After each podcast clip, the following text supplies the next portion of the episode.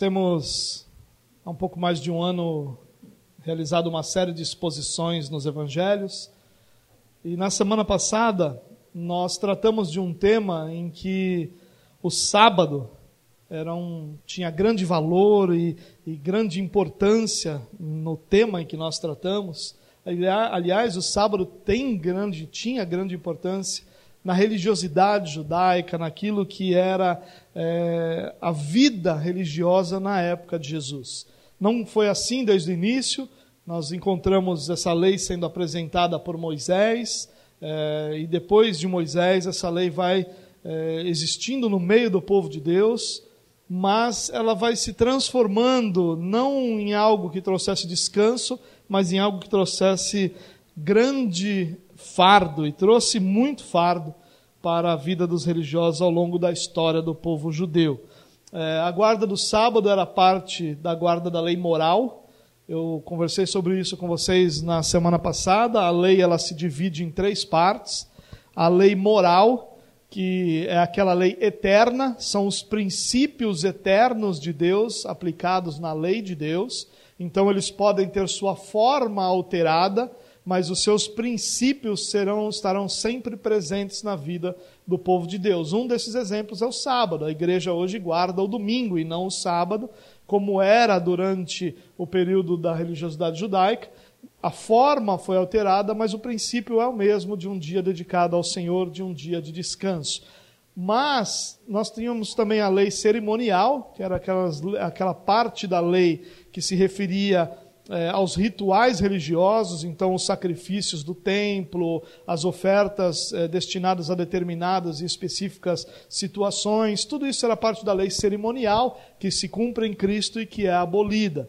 E tem também o aspecto da lei que é a lei civil, que é aquele aspecto que regia exclusivamente a nação de Israel como povo, como nação, de uma forma é, completa. Então, essa lei civil se referia, obviamente, exclusivamente a eles e não é aplicada à nova aliança ou à igreja. Mas o sábado era parte da lei moral, daquela lei cujos princípios são eternos.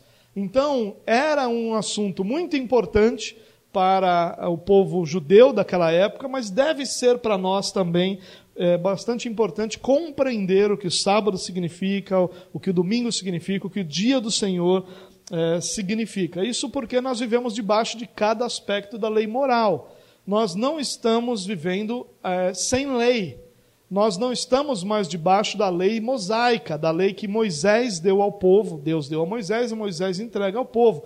Nós não estamos debaixo desse aspecto, mas nós estamos sim debaixo da lei de Deus, debaixo daquela lei eterna, debaixo daqueles princípios que são eternos e que podem ser aplicados a qualquer um que caminha com Deus em qualquer período da história. Então é importante que a gente entenda o que o sábado significa para nós, o que o dia do Senhor significa para nós, e por isso eu quero tratar desse assunto hoje de uma forma mais ligada à igreja.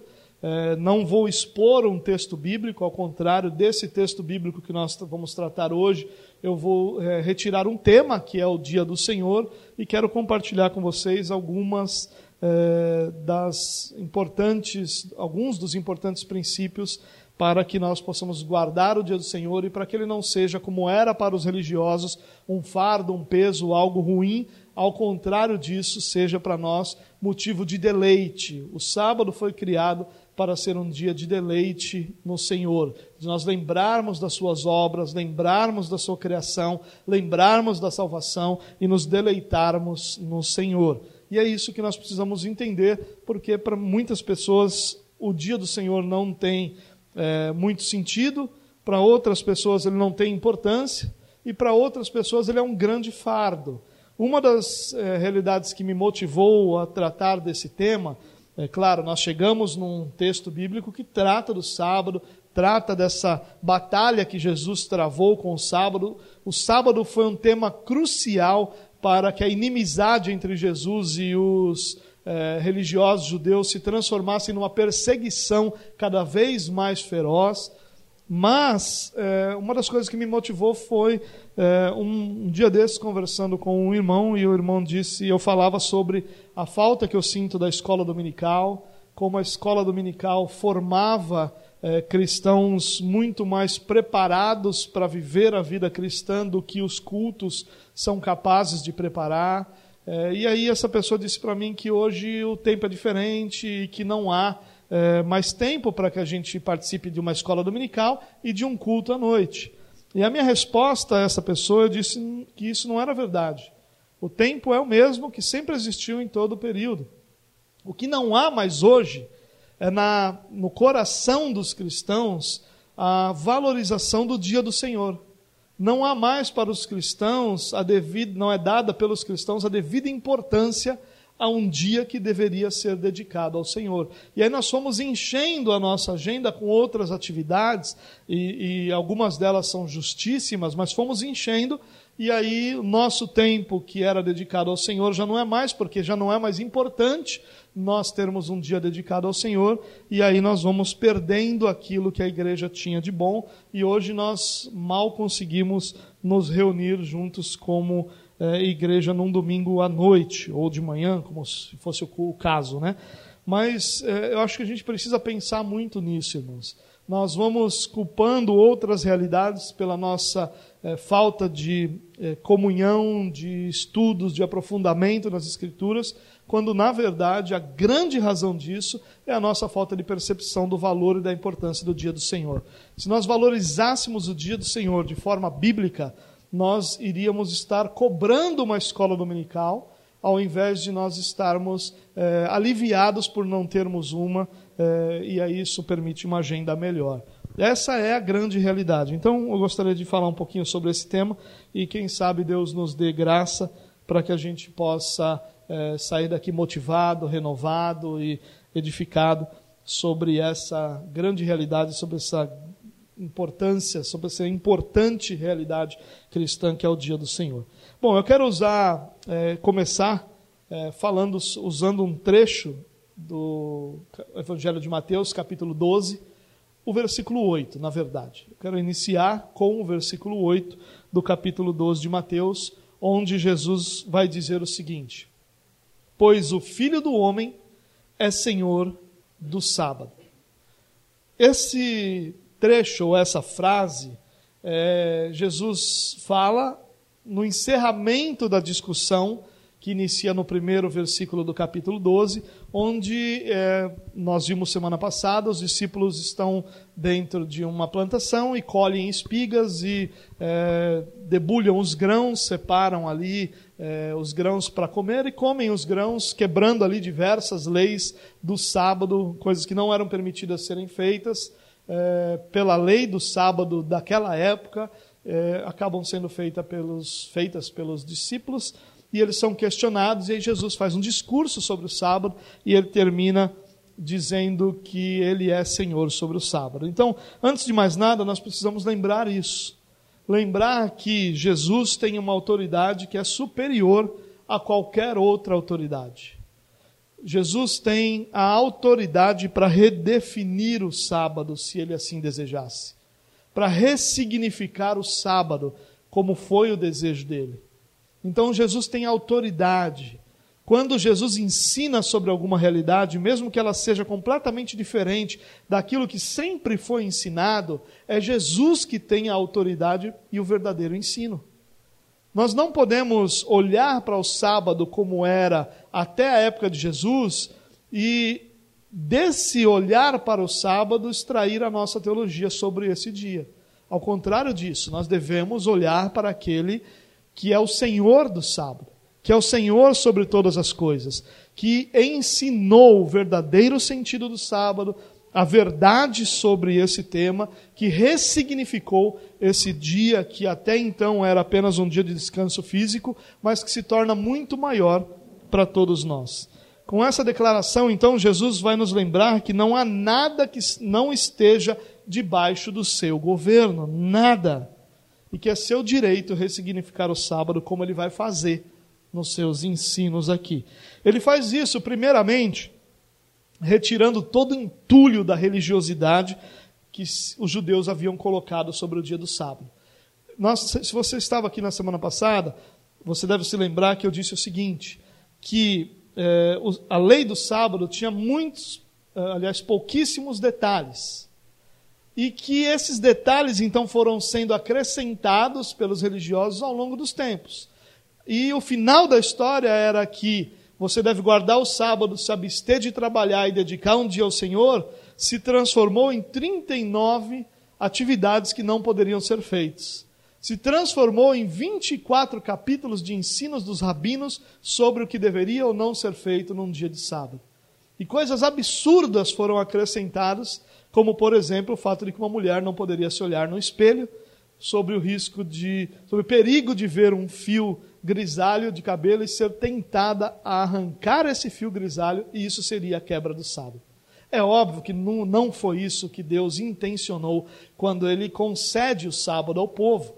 Que você ficasse tão preocupado com mínimos detalhes que esse dia fosse gasto preocupado em que, no que deve ser feito ou não que deve ser feito, ao invés de ser gasto no deleite do Senhor, na, no culto ao Senhor, na dedicação desse dia ao Senhor. É óbvio que Jesus é, vai ressignificar, e ele faz isso tirando esse entulho, dizendo: olha, tudo isso é entulho, nada disso faz parte daquilo que Deus é, intencionou quando concedeu a lei.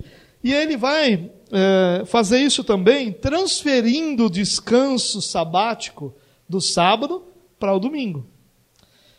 E esse sábado era cheio de significado para os judeus, e ele vai transferir para o domingo, e ele faz isso é, levando diversos eventos a partir da sua ressurreição para o domingo. Se a gente prestar atenção, a gente vai perceber que a partir da ressurreição, o próprio Jesus vai conceder ao domingo um significado todo especial. E com isso ele vai separar aquele significado do sábado com o significado do domingo. Só para a gente lembrar algumas coisas. Bom, primeiro, a grande razão do domingo ser esse dia tão especial é o, o fato do próprio Jesus ter ressuscitado num domingo. Quando você olha para os relatos, por exemplo, lá em Mateus 28, você vai perceber que é, esse relato conta que a partir do primeiro dia da semana, aliás, que no primeiro dia da semana, logo depois do sábado, bem cedo, as mulheres vão ao túmulo. Então, no sábado era um dia onde nada poderia ser feito, é no domingo, bem cedo, que as mulheres vão ver como Jesus estava, já que ele foi sepultado às pressas. Ah, as mulheres prestam culto a Jesus pela primeira vez num domingo. É nesse dia que as mulheres se prostram e adoram a Jesus. Você vai encontrar também esse relato lá nos evangelhos. Jesus, depois da sua ressurreição, vai pregar o seu primeiro sermão num domingo a caminho de Emaús. Aquela passagem do caminho de Emaús acontece num domingo. O domingo da ressurreição, o próximo domingo também é cheio de significados, como esse a caminho de Emaús. Jesus vai ser visto e ouvido por Maria num domingo, e ela vai contar aos discípulos que viu e ouviu Jesus, muito daquilo que deveria ser o significado do nosso culto. Mas algo que vai dar ainda mais força ao fato do domingo ser um dia de culto a Jesus é o capítulo 2 de Atos, onde nós conhecemos a história, e no dia de Pentecoste, então, é, acontece todo aquele aquela manifestação de Deus, aquele cumprimento da promessa de Deus, onde as pessoas são cheias do Espírito Santo, onde há uma pregação, onde milhares de almas se convertem, onde muita coisa maravilhosa acontece. Ah, os homens que estavam lá são tomados pelo Espírito Santo e capacitados a falar em outros idiomas, e os estrangeiros que estavam naquela localidade podem então compreender o Evangelho no seu próprio idioma, um milagre enorme que Jesus faz. E se você não percebeu, o dia de Pentecoste era um domingo. Pentecoste não era celebrado num sábado. Se você for para Levítico capítulo 23, você vai ver que a lei do dia de Pentecoste, da festa de Pentecoste é dado o seguinte, que sete, aliás, 50 dias, né, um dia depois das sete semanas após o início da colheita, você iria ter a festa de Pentecoste. Então, sete semanas vai cair num sábado. Então, sete semanas a partir do sábado, o próximo dia é um domingo. Então, tudo aquilo que acontece em Atos 2, em Pente... no dia de Pentecoste, acontece num domingo. Então o domingo ele é ressignificado, não por uma ordem direta de, olha, abandonem o sábado e agora vocês vão ter o domingo. Da mesma forma, como não há uma ordem direta da transformação da circuncisão no batismo, você não tem uma ordem direta da, do sábado ser levado para o domingo. Mas a quantidade de eventos que acontecem no domingo, a partir da ressurreição de Jesus, dão ao domingo essa enorme importância e principalmente vão mostrar e conduzir os discípulos a se reunirem no domingo. E aí a igreja começa a se reunir no domingo e a igreja começa a ser questionada. Aliás, essa questão de que é, o sábado vai ser cumprido em Jesus Cristo, o sábado era apenas uma figura, apenas uma sombra daquilo que viria, e Jesus cumpre essa figura, e esse sábado, que era apenas uma sombra, é, vai ser ressignificado em Jesus, é o que Paulo vai falar em Colossenses capítulo 2, dos versículos 13 até o 17, que você tem aí na sua tela. Olha lá o que diz o texto. Quando vocês estavam mortos em pecados e na incircuncisão da sua carne, Deus os vivificou juntamente com Cristo. Ele nos perdoou todas as transgressões e cancelou a escrita de dívida que consistia em ordenanças e que nos era contrária. Ele a removeu, pregando-a na cruz, e tendo despojado os poderes e as autoridades, fez deles um espetáculo público, triunfando sobre eles na cruz. Agora preste atenção no que Paulo diz a partir disso. Aqui ele só nos contou sobre a nossa salvação. Mas a partir de agora, olha o que ele diz: Portanto, não permitam que ninguém os julgue pelo que vocês comem ou bebem, ou com relação a alguma festividade religiosa, se você participa ou não. Claro que aqui está se referindo, obviamente, a Páscoa, a Pentecostes, as festas que eram eh, religiosas em Israel, ou a celebração das luas novas, que eram os sábados, eh, que eram sempre celebrados, na verdade, a lua nova todos os meses, e dos dias de sábado, e aí sim toda semana. Ele está dizendo: olha, que ninguém vos julgue pela guarda do sábado. Essas coisas são sombras do que haveriam de vir. A realidade, porém, encontra-se em Cristo. O sábado nunca foi desenhado para ser eterno. Ele foi desenhado para ser uma sombra. E quando a sombra se cumpre em Cristo, ela perde toda a sua finalidade.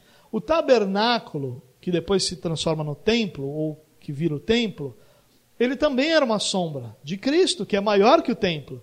Então, quando Cristo vem, o templo se torna inútil.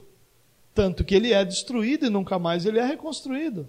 Porque Cristo é o cumprimento. Então, essa é a ideia. Tudo aquilo que era sombra, que era figura no Antigo Testamento, e se cumpre em Cristo, perde sua utilidade.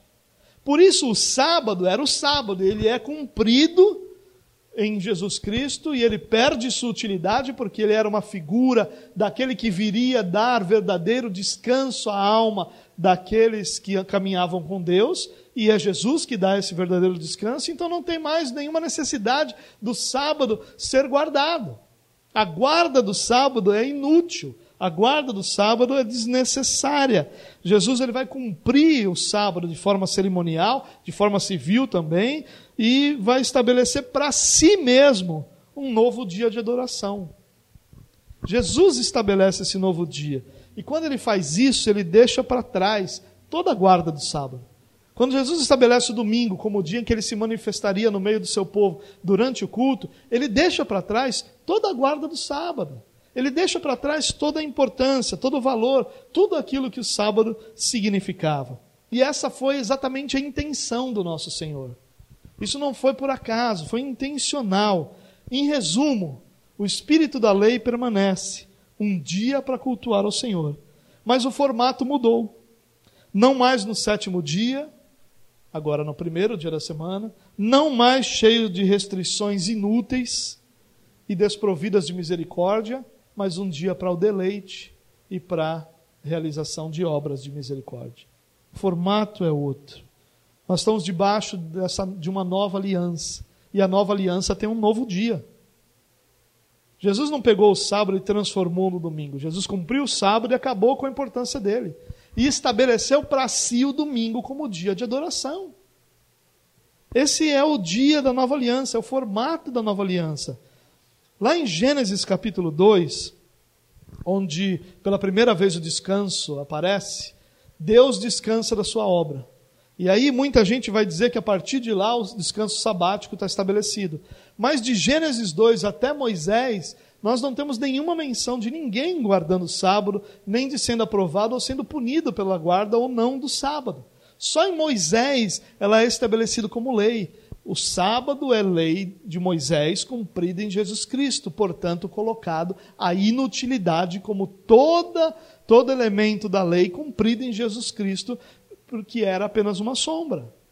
Mas o espírito permanece, porque o sábado também faz parte da lei moral. É muito comum a gente ouvir que o sábado foi instituído pela igreja, aliás, que domingo, perdão, foi instituído pela igreja católica. Muitas pessoas já me falaram isso. Não, o correto é o sábado, foi a igreja católica que instituiu o domingo. Isso não é verdade. Nem de longe. Eu já mostrei aqui é, que os principais eventos da fundação da igreja é, ocorreram no domingo, mas eu quero também te lembrar de alguns relatos do Novo Testamento. Você pode acompanhar comigo aí. Atos 20, verso 7. Olha o que diz. No primeiro dia da semana, reunimos-nos para partir o pão. E Paulo falou ao povo. Aliás, essa é uma passagem bastante interessante, né? Paulo está em Troade e aparentemente eles fazem um culto noturno. E a gente sabe que é um culto noturno porque Paulo vai falando até meia-noite e perto da e cerca de meia-noite um jovem que está ouvindo ele já cansado de ouvir Paulo por algumas horas, cai no sono e cai de um segundo andar do, do, do prédio e morre. É, e aí tem umas coisas interessantes, né? Até os melhores pregadores como Paulo dão sono, né? Depois que eu descobri isso, eu nunca mais fiquei frustrado quando eu vejo você dormindo. Não, porque se Paulo, que era um grande pregador, alguém dormiu, né?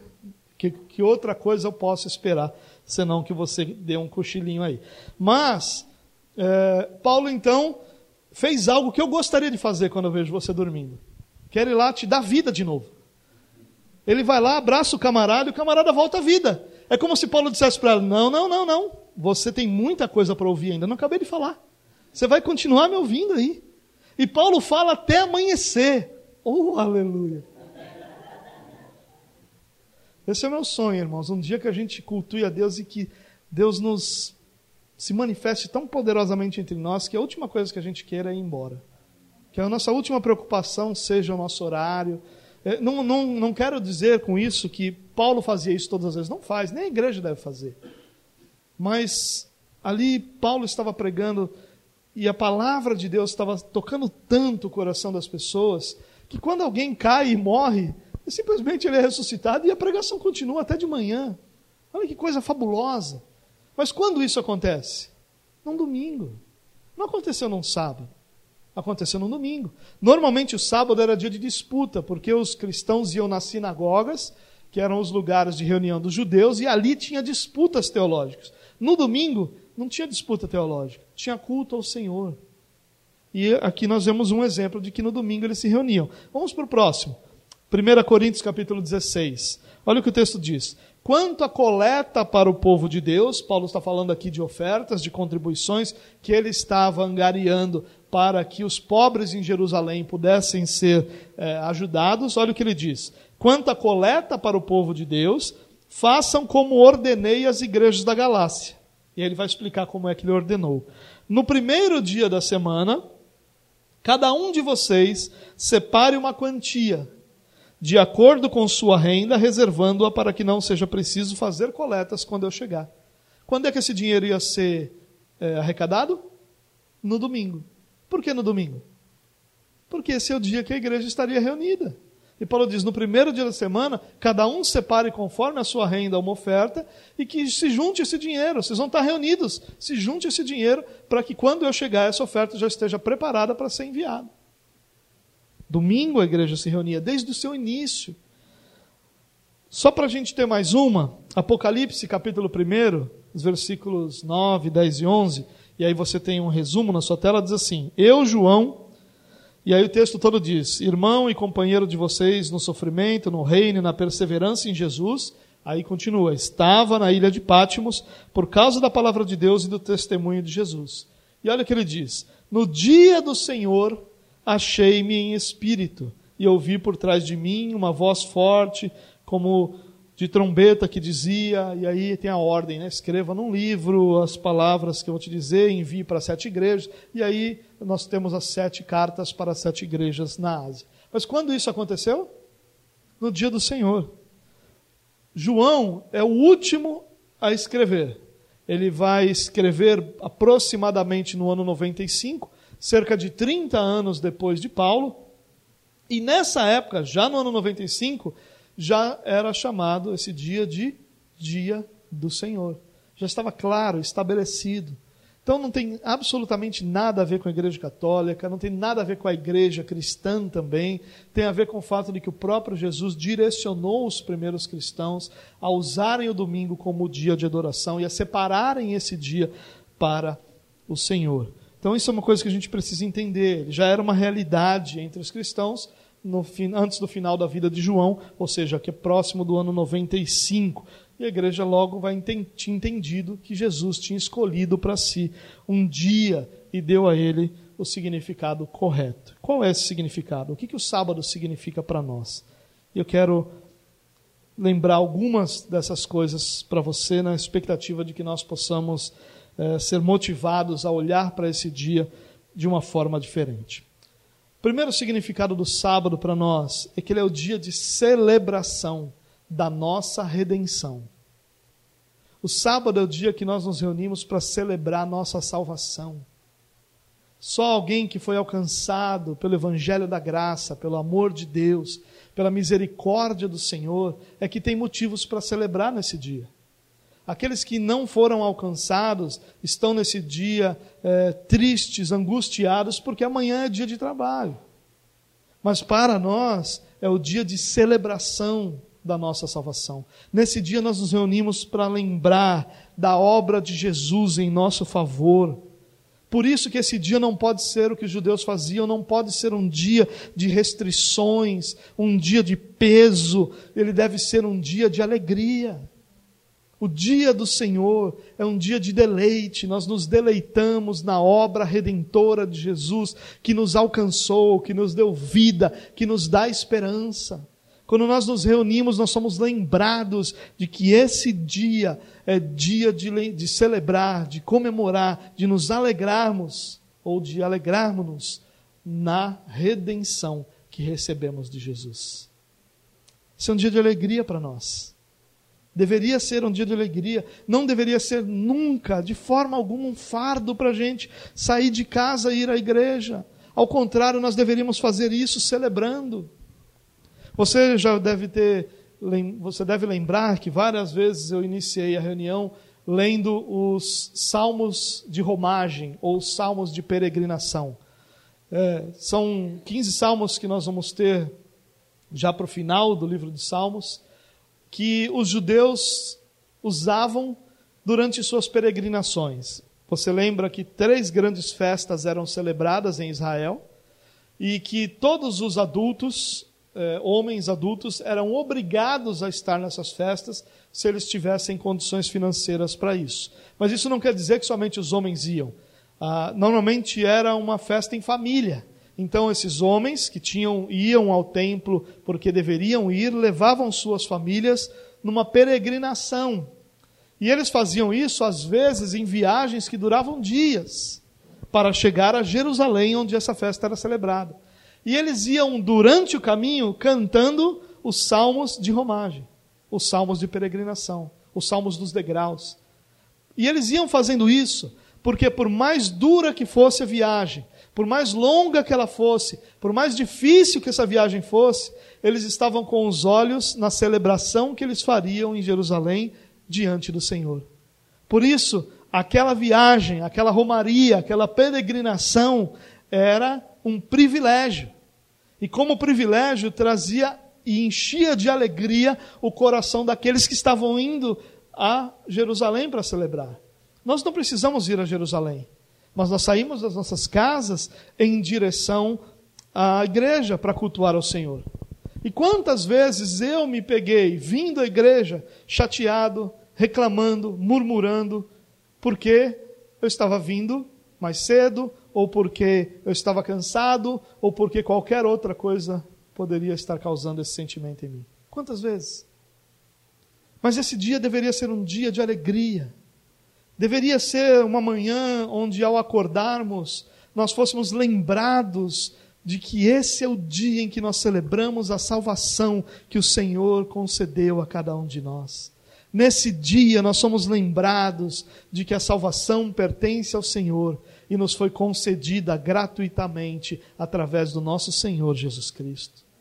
Esse é um dia onde as nossas lutas, nossas falhas, nossos pecados são colocados de lado para que nós possamos nos lembrar que aquele que pode todas as coisas nos comprou, está nos moldando e vai concluir a boa obra que ele começou em nossa vida. Tem que ser um dia de alegria, tem que ser um dia de celebração, tem que ser um dia de festa.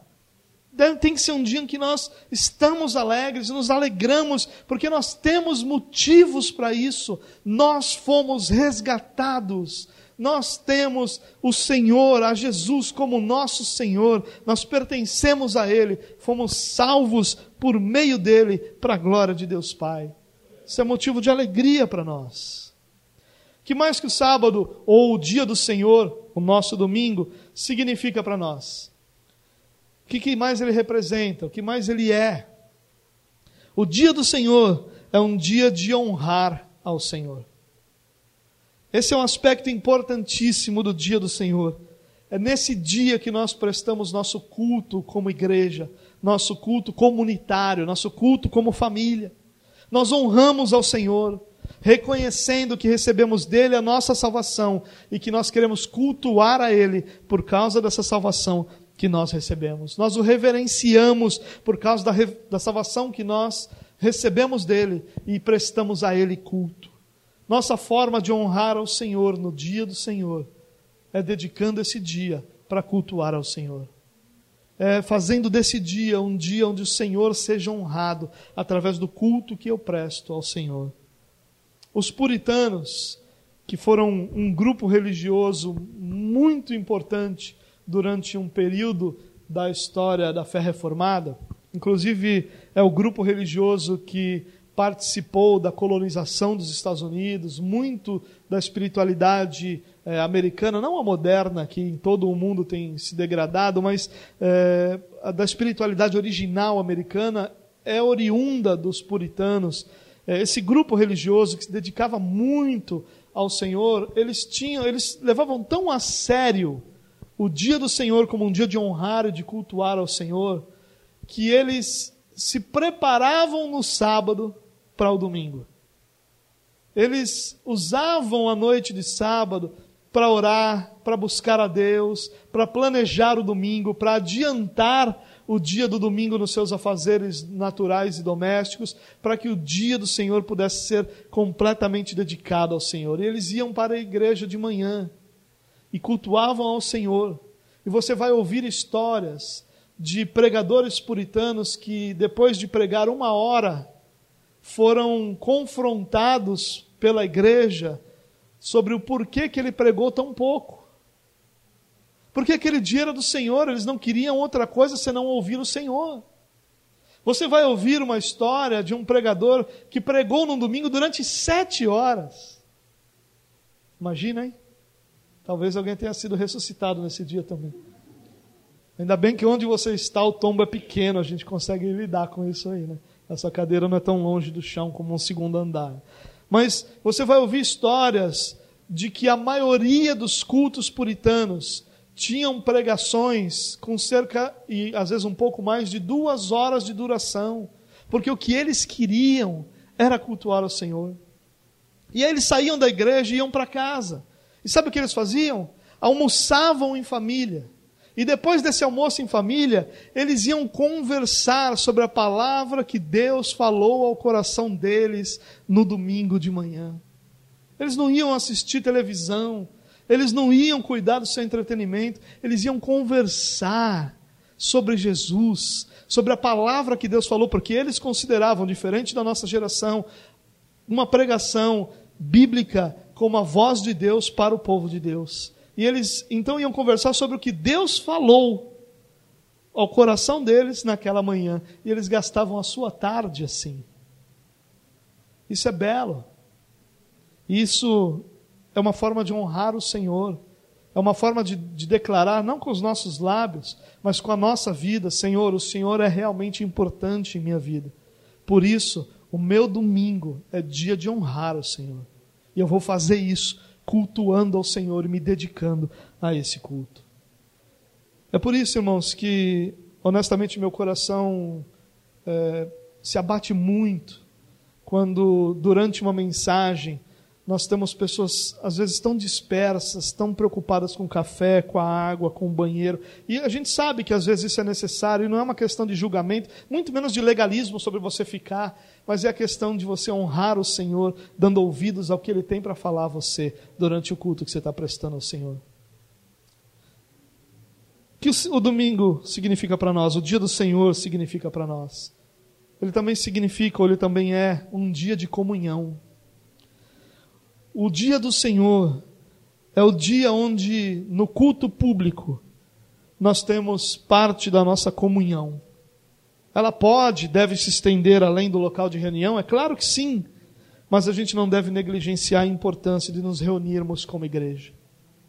Ao nos reunirmos como igreja, nós estamos honrando o Senhor e nós estamos cumprindo um papel importante do dia do Senhor, que é o de termos comunhão uns com os outros. É claro que nenhuma pessoa consegue estar presente em todos os domingos no culto da igreja, é óbvio que não. Eventualmente algo vai acontecer que vai nos atrapalhar. Essa é uma das razões porque tanto, muitas igrejas mais estruturadas têm um culto durante a manhã e um culto durante a noite, que é para que pessoas possam é, organizar esses imprevistos e participarem do culto ao Senhor e não ficarem longe disso. Mas é dia de comunhão, é dia de estarmos juntos como irmãos. É dia de nós nos importarmos em ver, em abraçar, em cultuar ao lado das pessoas que são parte da nossa família de Deus, parte da nossa família espiritual, parte daquela família que Deus está reunindo como seus filhos. E nós temos que valorizar essa questão de comunhão, chegando um pouco antes para conseguir conversar, abraçar indo um pouco mais tarde para conseguir abraçar, tomar um cafezinho juntos, compartilhar o coração com quem está próximo de nós. Isso é honrar ao Senhor, isso é usar o dia do Senhor para a glória do próprio Senhor. Ah, mas eu tenho poucas pessoas que eu conheço, eu tenho pouca intimidade. Se aproxime de alguém, é seu irmão. É seu irmão. Você pode não ter intimidade com ele, mas ele é seu irmão. Espiritualmente o Senhor já nos uniu. E a gente deve usar esse momento para que a nossa comunhão seja fortalecida e estabelecida. Um dos propósitos da igreja é se reunir como igreja e de não sermos nós ilhas independentes é exatamente o fato de que Deus é glorificado na nossa comunhão e nós somos edificados na nossa comunhão. E nós podemos servir também durante a nossa comunhão. Isso é algo precioso para nós que deve ser valorizado. O dia do Senhor deve nos trazer também mais uma lembrança, a lembrança de que Cristo é o nosso verdadeiro descanso. Cristo. O dia do Senhor não é um dia onde perceba que eu vim durante a mensagem tentando distinguir o sábado do domingo. O que nós temos no dia do Senhor não é o sábado mudado apenas de dia. Não, ele foi ressignificado. A principal razão do sábado era descansar das nossas obras.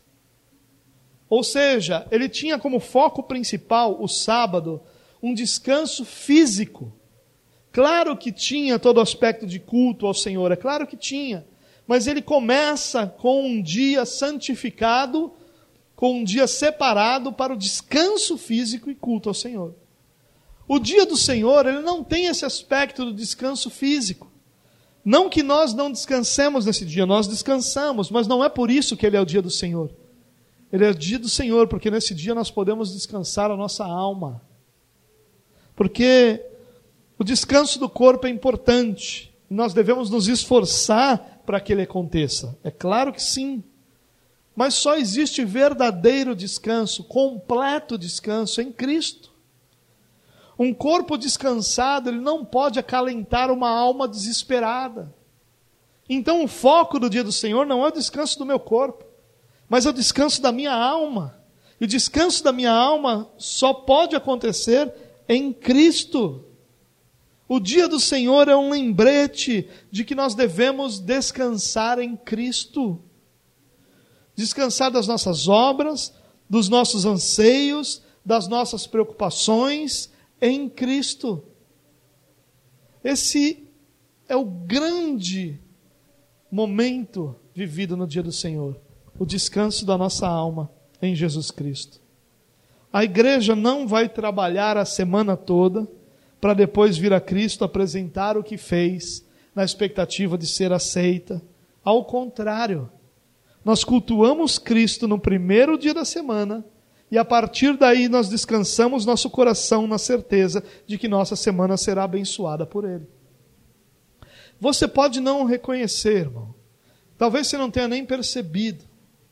Mas a cada dia do Senhor em que você não presta culto ao Senhor, que você perde a chance de ouvir uma palavra descansar o seu coração em Cristo, você está perdendo o início e você está perdendo toda a sua semana. Porque é a partir do dia do Senhor, onde nós descansamos em Cristo, onde nós somos alimentados por essa palavra, é que nós caminhamos o restante da nossa semana. Não é o contrário, não é um depender das nossas forças durante toda a semana para entregar as nossas obras a Cristo. Ao contrário, é um descansar em Cristo para então, na capacidade do Espírito Santo, ou capacitados pelo Espírito Santo, viver a nossa semana para a glória de Deus, mas com o nosso coração descansado. Perder um culto no dia do Senhor é perder a oportunidade de descansarmos a nossa alma e o nosso coração em Cristo Jesus. E certamente será uma semana onde todo o nosso esforço será necessário para que tudo o que precisa ser feito seja feito. E nós vamos fazer porque nós vamos querer cumprir as nossas responsabilidades e vai ser uma semana muito mais desgastante que todas as outras, porque o nosso corpo pode estar descansado, mas nós não estamos com o nosso coração descansados em Cristo. Cristo escolhe para si um dia exatamente para mudar a dinâmica desse culto. Porque o culto no dia de sábado era: eu não faço nada, porque durante toda a semana eu fiz aquilo que o Senhor ordenava. Então no sábado eu presto culto ao Senhor e entrego a Ele as minhas obras. Mas durante toda a semana eu uso toda a minha força para fazer tudo o que eu tenho para fazer. Essa é a lei do sábado. E Jesus não vai transferir o sábado para o domingo, ele vai dizer: ó, essa lei não serve para nada na nova aliança. Porque na nova aliança, todo o seu esforço, ele vem de uma capacitação do próprio Espírito Santo. Não é natural em você. Ela vem da presença, da habitação do Espírito Santo em você. E aí ele vai dizer: e então, como não é a sua força, não são suas obras que você me apresenta, primeiro você vai prestar culto a mim. E nesse culto eu vou estar presente, teu coração vai descansar em mim. E você vai poder viver toda a sua semana, com todas as suas responsabilidades, com todos os seus afazeres, em paz, confiando no fato de que eu cuido de todas as coisas. Ah, irmão, se nós percebêssemos o dia do Senhor como um dia em que o Senhor nos chama para dar descanso à nossa alma, para dar descanso ao nosso coração, nós faríamos todo o esforço possível, todo o esforço possível, para prestarmos culto ao Senhor todos os domingos. Porque nesse dia, o Senhor estabeleceu dar ao seu povo descanso.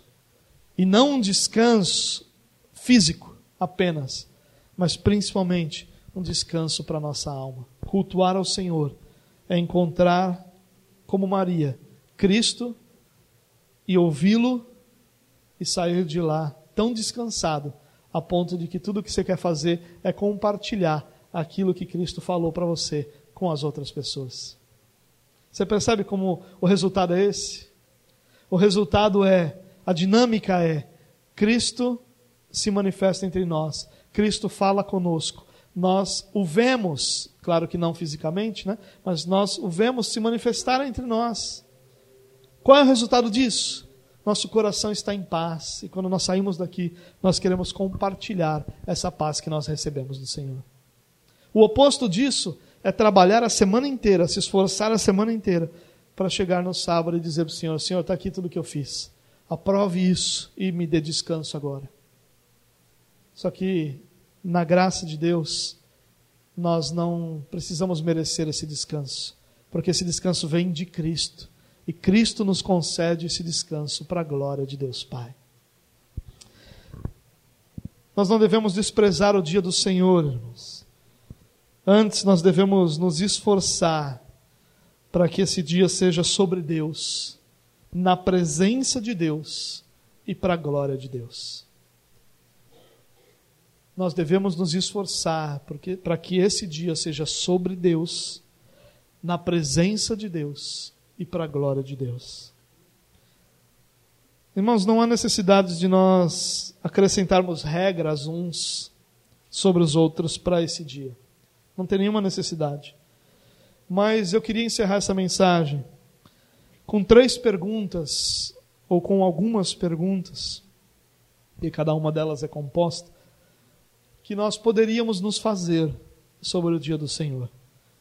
E eu quero que você entenda que a minha intenção aqui não é te acusar de não guardar o dia do Senhor, nem é, colocar você numa situação em que você se considere alguém é, incapaz ou impuro ou é, de lado porque de repente você não tem guardado o do Senhor. Ao contrário disso, a minha intenção é que nós todos possamos ser motivados a olhar para esse dia de uma outra forma, a olhar para esse dia é, como um dia realmente do Senhor. Então eu quero que a gente pudesse pensar em algumas coisas e você vai responder apenas para você e talvez você nem responda isso agora, talvez você precise refletir, mas eu queria encerrar essa mensagem com algumas dessas perguntas. Ao invés de nos focar no que nós não devemos fazer nesse dia, porque esse é o foco de quem guarda o sábado.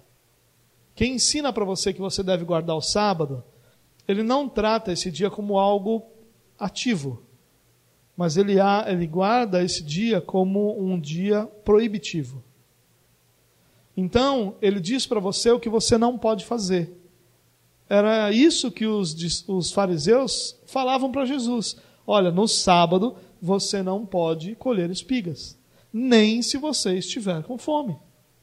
Ou seja, é um dia sobre o que não se pode fazer.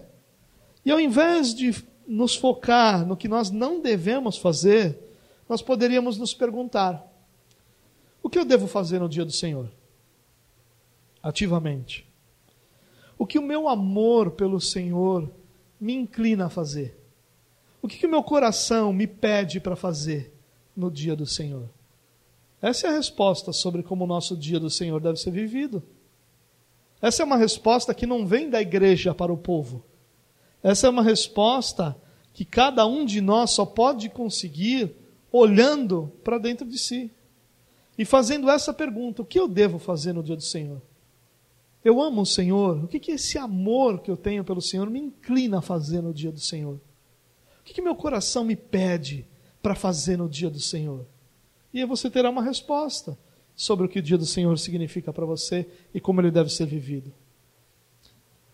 Nós não somos proibidos de trabalhar nem de nos divertir nesse dia. Não é essa a proibição dessa regra. Mas de todos os dias, esse deveria ser o dia onde nós mais nos alegramos. Essa é a ideia do sábado. A ideia do sábado não era um dia exclusivo de culto, porque quando você lê Atos capítulo 2, e a partir do versículo 42 vai ter um breve relato ali do que era a igreja nos seus primórdios, você vai encontrar num daqueles versos que todos os dias, no templo e nas casas, eles se reuniam. Então, a ideia de um culto ao domingo apenas não era a ideia da igreja primitiva, nem da igreja nos seus primórdios. Ao contrário, eles se reuniam todos os dias. Mas, se eles se reuniam todos os dias, que diferença faz o dia do Senhor? A diferença é que o dia do Senhor ele foi desenhado para ser o dia onde nós mais nos alegramos. E aí então isso produz uma pergunta: qual é a nossa maior alegria? É o Senhor? A nossa alegria, nossa maior alegria é adorar a Deus? Nossa maior alegria está na comunhão com o povo de Deus? Porque no domingo, ou no dia do Senhor, nós vamos fazer aquilo que nós que mais alegra o nosso coração. E essa é então a pergunta: o que mais alegra o nosso coração? Onde está a nossa alegria? Será que a nossa alegria está no Senhor? A nossa alegria está em cultuar ao Senhor, em adorar ao Senhor? Será que nossa alegria está na comunhão com o povo de Deus? Ou será que a nossa alegria está em qualquer outra coisa? Porque esse dia foi o dia desenhado para que nós tenhamos maior alegria.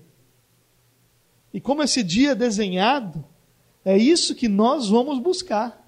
A maior alegria nesse dia. E se a nossa maior alegria é o Senhor, não será um fardo que esse dia seja dedicado ao Senhor. Por último, mas não menos importante, já que Deus estabeleceu um dia para que o nosso foco fosse inteiramente nele, eu poderia me perguntar: eu estou usando esse dia para a glória de Deus? Esse é realmente o dia do Senhor para mim? Essa é uma pergunta que eu posso me fazer e cuja resposta talvez não seja a mais positiva para todos nós, mas talvez seja o despertar a percepção de uma realidade que é muito importante na nossa vida. Se Deus escolheu para si um dia, se Jesus escolheu, Jesus que era Senhor do sábado, cumpriu e abandonou o significado do sábado, estabeleceu para si um dia cujo nome ou cuja terminologia usada para esse dia é Dia do Senhor. A nossa pergunta pode ser: eu estou usando esse dia para a glória de Deus? Esse dia é realmente o dia do Senhor para mim? Que o Senhor nos ajude a respondermos positivamente a essas perguntas para que Ele seja glorificado no dia do Senhor e que nós possamos receber desse dia aquilo que Deus planejou para Ele. Porque foi Deus quem planejou que esse seria o dia mais alegre da nossa semana. E nós só vamos encontrar essa tremenda alegria diante do Senhor. Por isso, o dia do Senhor é o dia em que o Senhor desenhou para que nós, juntos como família, fôssemos alegrados por Sua presença, por Sua palavra, pela presença do Espírito Santo e por Sua manifestação entre nós, de forma que nós glorificássemos a Deus nesse dia, como o dia mais feliz da nossa semana. Que Deus nos abençoe e nos dê graça para que esse dia se torne o dia do Senhor para nós.